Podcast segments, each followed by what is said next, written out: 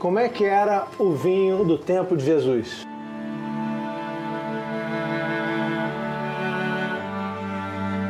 Certamente um vinho natural, sem artifícios, um vinho que era uva fermentada, com muita energia. Num dos dias mais frios do ano, eu estou chegando aqui no bairro do Marré, a poucos metros do Rio Sena, muito perto do Museu Picasso. Eu estou vindo aqui na Divinô, que é a cave da Marina Gilberti, uma brasileira, que é a única brasileira que tem um reconhecimento do governo da França como sommelier, é uma mestre cavista. E o que me trouxe aqui é porque a Marina ela é muito religiosa e entende tudo de vinho. E ela vai me contar o que eu mais queria saber: como eram os vinhos no tempo de Jesus. Prazer te rever. Prazer, bem-vindo. Vamos falar de vinho, de Jesus. Estou curioso que você me falou que tem um vinho que é feito à moda antiga. Exatamente, a gente tem alguns vinhos, um processo natural, que são feitos como a gente imaginaria aqueles, aqueles vinhos lá da boda de Canaã, de séculos atrás, os primeiros vinhos que são contados centenas de vezes na, na Bíblia. É isso que eu vou tentar fazer você degustar aqui. Eu queria convidar você a acompanhar a nossa jornada infinita. Se inscreve no canal, acende o sino das notificações para você ficar sabendo de tudo.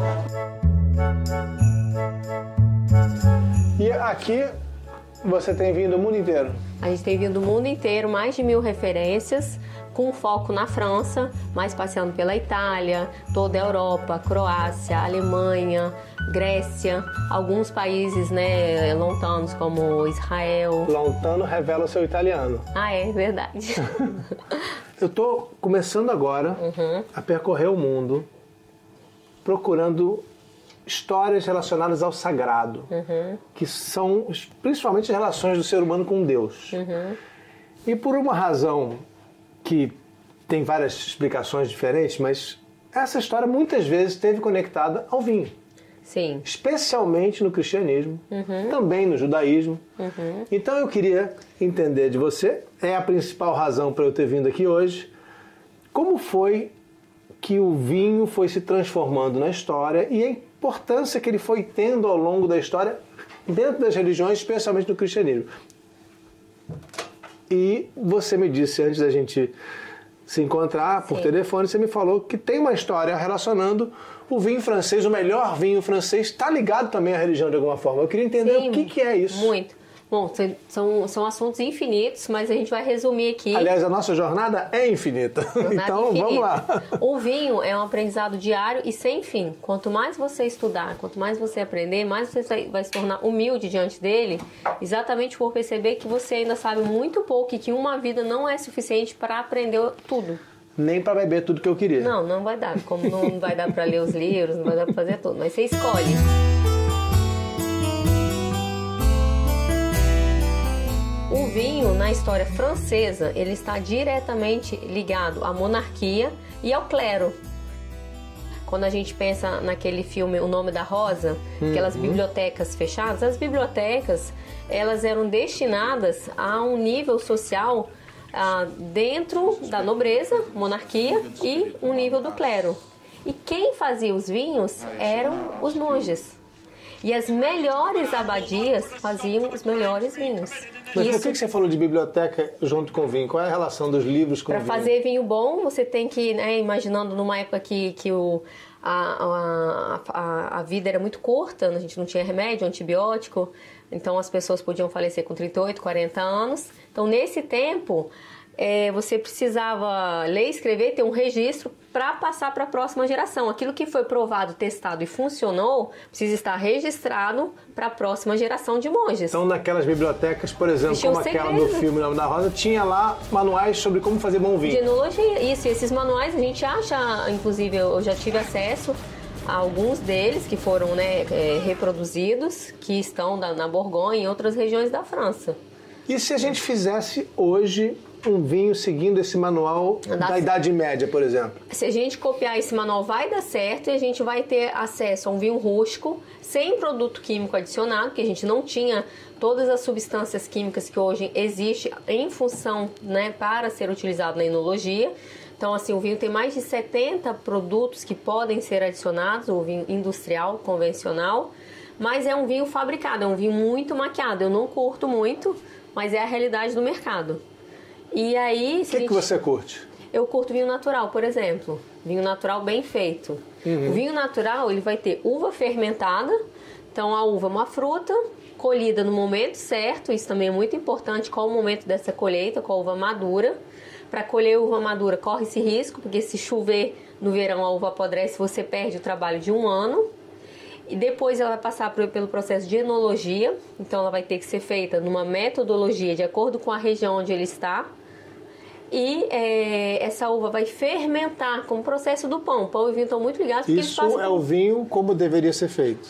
Todo o vinho é feito assim. Até ali, todos os vinhos são feitos assim. A uva fermenta, então é um processo onde a frutose, que é o açúcar natural da uva, vai trans- ser transformado em álcool, em glicerol. Então esse daí a gente chama de FA, facinho FA, fermentação alcoólica. Glicerol transformado, frutose transformada em glicerol. Açúcar em álcool, vinho. Processo da natureza. E qual é a diferença do vinho que a gente tem hoje fabricado aqui na França, no Uhum. mundo inteiro, e o que se tinha dois mil anos atrás, por exemplo? é que hoje o processo de enologia pode acrescentar muitos artifícios para criar um sabor desejado. Eu quero um vinho mais fluido, eu quero um vinho mais alcoólico, eu quero um vinho menos ácido, mais ácido. Então eu posso acidificar, fluidificar, espessar, acrescentando é, é, um, goma arábica, acrescentando ácido cítrico, ácido tartárico. Posso acrescentar muitos produtos e alterar o produto final em função do que o consumidor deseja. Aí eu atendo um consumidor, mas eu tiro a realidade como ela é. Eu não tenho mais um produto genuíno.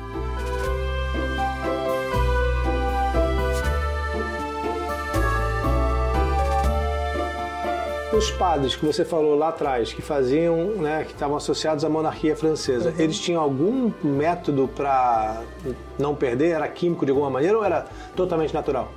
Não, eles, eles já tinham no, no caderno alguns métodos, mas assim, não é o que é hoje. Eles tinham os métodos de observação da natureza. Isso é idade, da, idade média, a gente está Idade falando. média, idade Ou média. seja, uns 600, 700 anos atrás, 800, É. mil anos atrás. Já tem, tem registros né, na, em Israel de vinhos há mil anos atrás.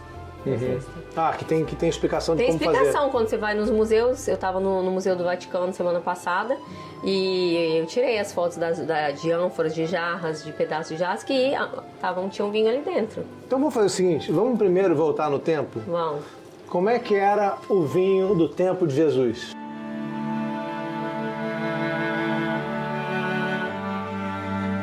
Certamente um vinho natural, sem artifícios, um vinho que era uva fermentada, com muita energia e também energia boa e energia da luta daquela época. Então cada garrafa é única, porque o vinho é vivo. Então, você quer dizer que se era um tempo violento, o vinho tinha esse vinho energia ele vai violenta? te deixar agitado. Se estava num, num- num momento calmo, numa colheita calma, que quem vinificou está muito bem, o vinho vai te é, trazer essa sensação também. E isso acontece hoje. Mas eu queria entender o seguinte: como era em termos agora de sabor? Como é que era o vinho do tempo de Jesus no tempo, em termos de sabor? Então vamos provar esse vinho aqui. Esse aqui, eu posso dizer que eu estou provando Pode. um vinho do tempo É, de Jesus? Esse é um vinho feito em terracota, sem artifício.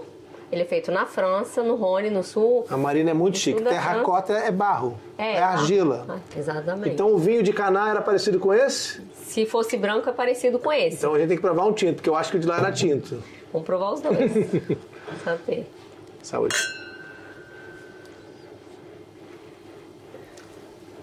Se você observar, a gente vai começa um- uma degustação no visual. Então ele não tem filtração, ele é turvo. Então o vinho natural sempre vai ser turvo. Tinto e branco. Depois, segundo elemento, eu vou ver se o nariz corresponde a um aroma que vai me parecer um aroma natural, um aroma sem artifício.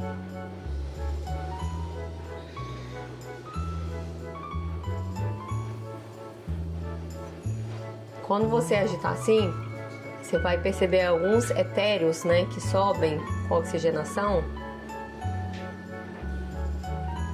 Eu sou muito ignorante se eu disser que tem algum cheiro de enxofre aqui. Não, pode. O seu, o seu nariz, a sua memória olfativa, ela pode sentir tudo que o seu cérebro falar para o seu nariz sentir e que a sua boca tem vontade de falar. É tudo é permitido. E para você faz sentido enxofre aqui, não? Para mim não tem enxofre, mas para mim tem uma nota acética. A nota acética é ligada ao vinagre.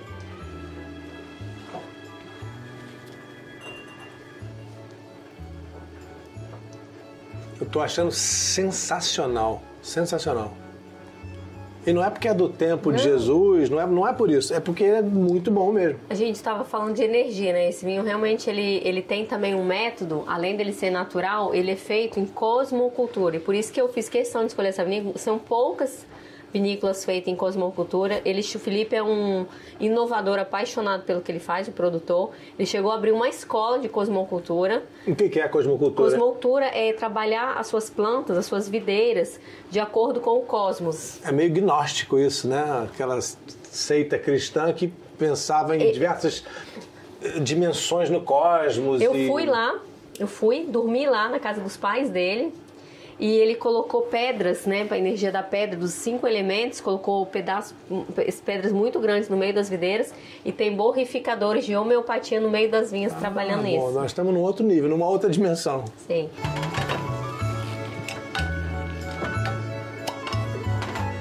Importante sempre por que, que você cheirou a rolha? Eu cheirei porque a rolha é feita de, de cortiça, um material orgânico, da, é a casca de uma árvore.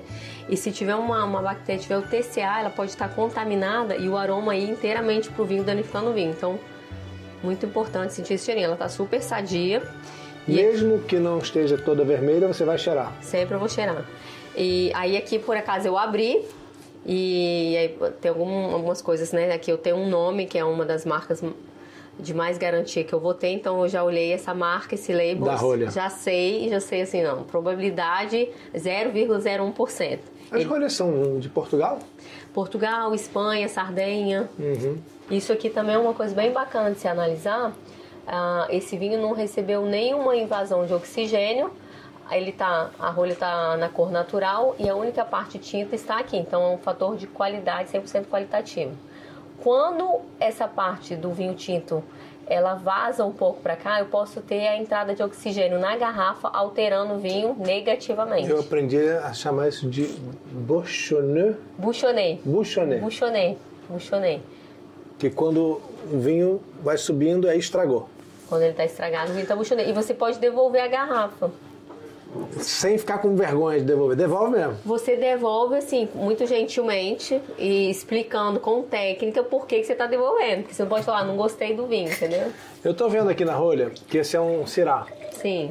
Isso quer dizer que ele é de uma região da Síria chamada Cirá, certo? C certo. Então, provavelmente, é uma das uvas que existiam em Jerusalém naquela época. Eu escolhi a, essa uva por, por esse fator, porque Muita gente fala que, que a uva Syrah é originária da Austrália ou do Rhône Norte, mas não. A, a Syrah é uma uva originária da Síria, de, de, de, toda essa região aí da Terra Santa, ela vem de lá. Provavelmente uma das uvas mais antigas que se tem registro. O cheiro não é bom. Não gostou? O cheiro, é, em princípio, não. É um vinho natural também. Então é normal que na abertura. Posso te falar o cheiro? Assim, pode, pode. Sendo bem ignorante de novo? Ah. Tem cheiro de plástico. Hum. Com um cheiro de feira. Cheiro de feira. Não é bom. Eu pensei que você ia falar cheiro de estábulo. Eu ia falar musk. Musk? Mas já estou gostando.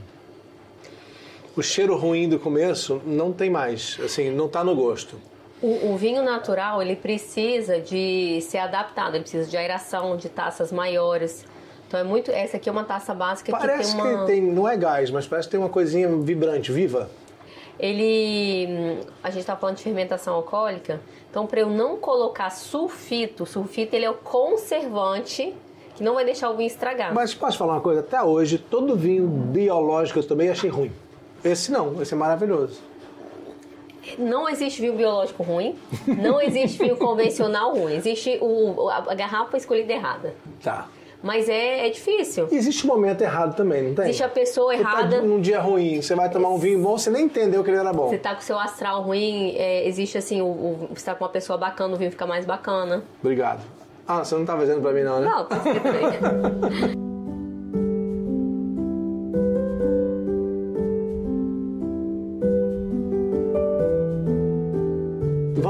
uma questão que sempre surge. Ah, o vinho tem que ser na temperatura ambiente. Ambiente de onde? Tá- É corretíssimo. Ambiente de onde? O vinho a temperatura ambiente, o tinto, ele vai ser degustado entre 12 e 15 graus. Se você tomar uma romané, Ambiente do Rio de Janeiro no verão vai ser um vinho horroroso. tem que, não dá. tem que colocar no gelo. No- Tá, então não é ambiente. E na França também no verão, vinho tinto você coloca no gelo também. Só que você vigia, né? Você pede esse. Como a gente tem uma mão de obra escassa, o mais, o mais correto e fácil você entender um pouco, aprender um pouco e controlar o seu baldinho. Tá na temperatura boa, tira o vinho dali pra ele. Não é pra gelar, porque vinho gelado todo parece igual, né? O vinho gelado parece igual, tem vezes que, que é necessário. Um vinho, um vinho ruim ou um vinho muito simples, você gela ele, você esconde o sabor. A dica aí, ó, a dica da Marina, gente, tá com vinho ruim em casa, tem gente convidada, evento deixa no congelador, gelado. tira igual cerveja na última hora que ninguém Ô, ô, percebe. Rodrigo, na França a gente fala cachet la misère. Ah, esconda a miséria. Exatamente. é o termo francês que a gente usa. Gela o vinho por, por cachet la misère. Que temperatura tá esse aqui? Esse aqui ele tá em 14. É, perfeito. Tá ótimo.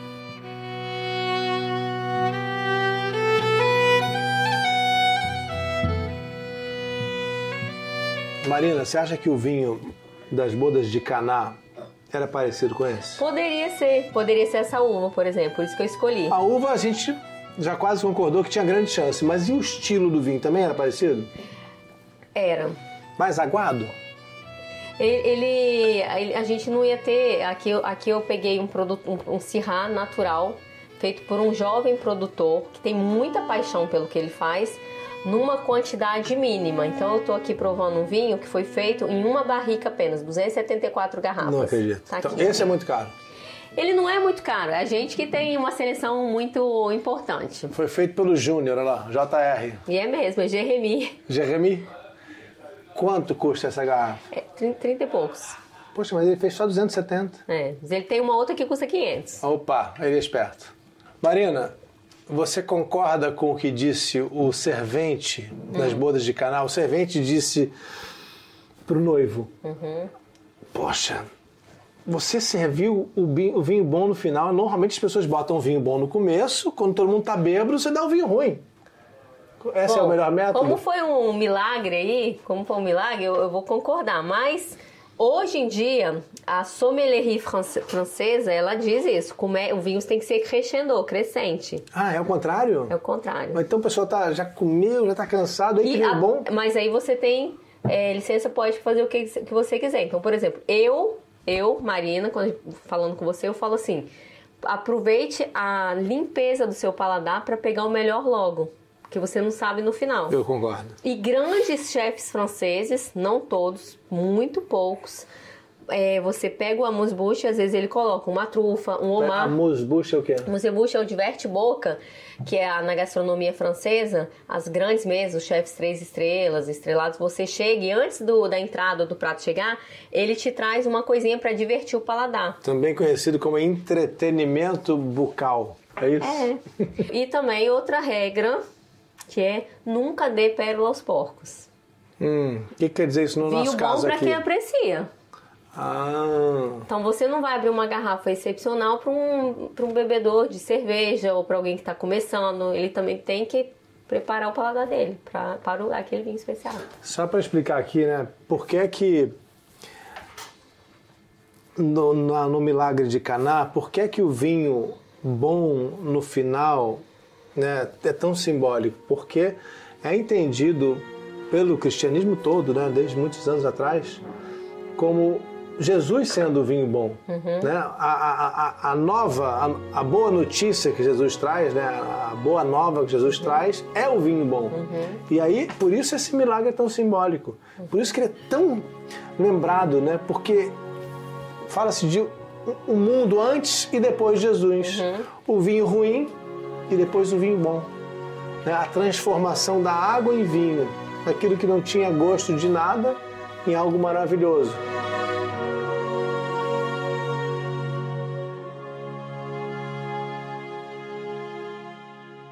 Quando eu cheguei aqui, eu contei para as pessoas do seu lado religioso. Você é uma pessoa muito religiosa, Sou, certo? Sim, eu já, eu, já, eu já tive em coma no parto, 10 anos atrás. Então eu passei do outro lado e voltei. Ah, como foi? Se, é, foi tranquilo, mas eu, eu, eu, realmente vi uma luz, vi Jesus, vi meu pai que é morto no teto, foi aqui em Paris que meus filhos nasceram. Tive gêmeos de parto natural, com uma síndrome HELP. Peraí, diminui o ritmo um pouquinho, porque a história é muito interessante, eu queria entender melhor.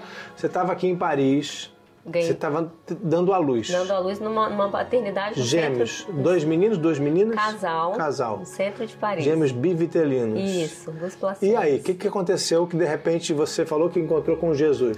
É, eu tive um parto complicado, demorado, um parto de força, fez que eu perdi sangue. E quando o segundo bebê nasceu, na hora que o segundo bebê nasceu, é, ele foi para a parte de pediatria e é, a mãe de James não pode segurar o bebê num parto natural, porque é complicado. Quando vieram trazer os bebês para eu segurar, eu não tinha força. Eu tenho um vídeo que mostra que eu não tenho força nenhuma. E aí eu pedi para tirarem o meu filho de mim. Falei, não, não, não posso, tira daqui, senão vai cair. Você achou que ia morrer? Eu achei que ia morrer. Então eu tive exatamente a sensação que em três minutos ou cinco eu não estaria mais nesse plano aqui. O que, que você pensou? Eu, eu, eu, eu pensei num, numa sensação de fraqueza enorme, que eu estava assim, uma vela apagando. Eu falei, eu tô apagando.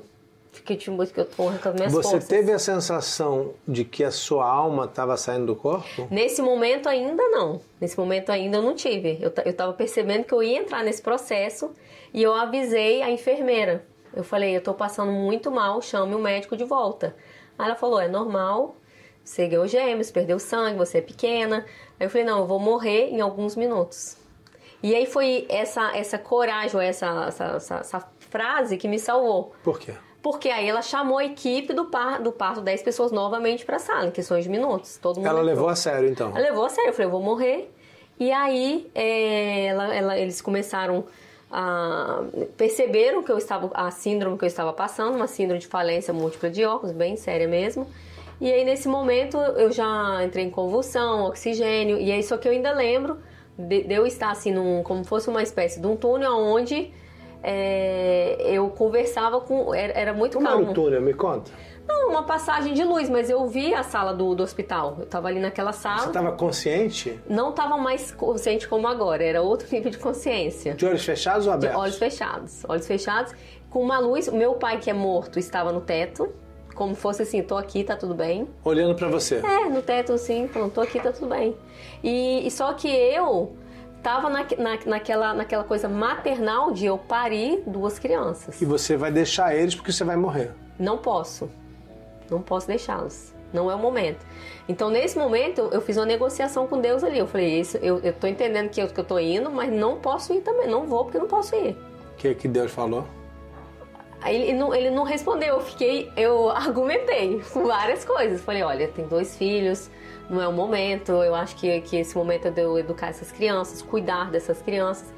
E na minha imagem isso durou alguns poucos minutos, assim, 10 minutos, 5 minutos. Só que eu acordei, é, de, é, às seis, acordei é, 10 horas depois. Quando eu acordei, eu tirei tudo, tirei oxigênio, tirei, tirei tudo. Foi embora. Sentei na cama e aí apitou alguma coisa, alguém veio e falou: Não, você não pode. Eu falei: Tô ótimo, cadê os meus filhos? Que idade que eles têm hoje? 10 anos, então isso foi 10 anos atrás. E aí brindamos com champanhe. O melhor champanhe que existe na França. Qual é? Celos. O que, que você acha que aconteceu? Eu acho que, que tem um, a, a fé, ela me, me salvou. E a minha a fé junto, a fé é uma vontade, né? Uma vontade e uma crença. Você crê que você tem que viver.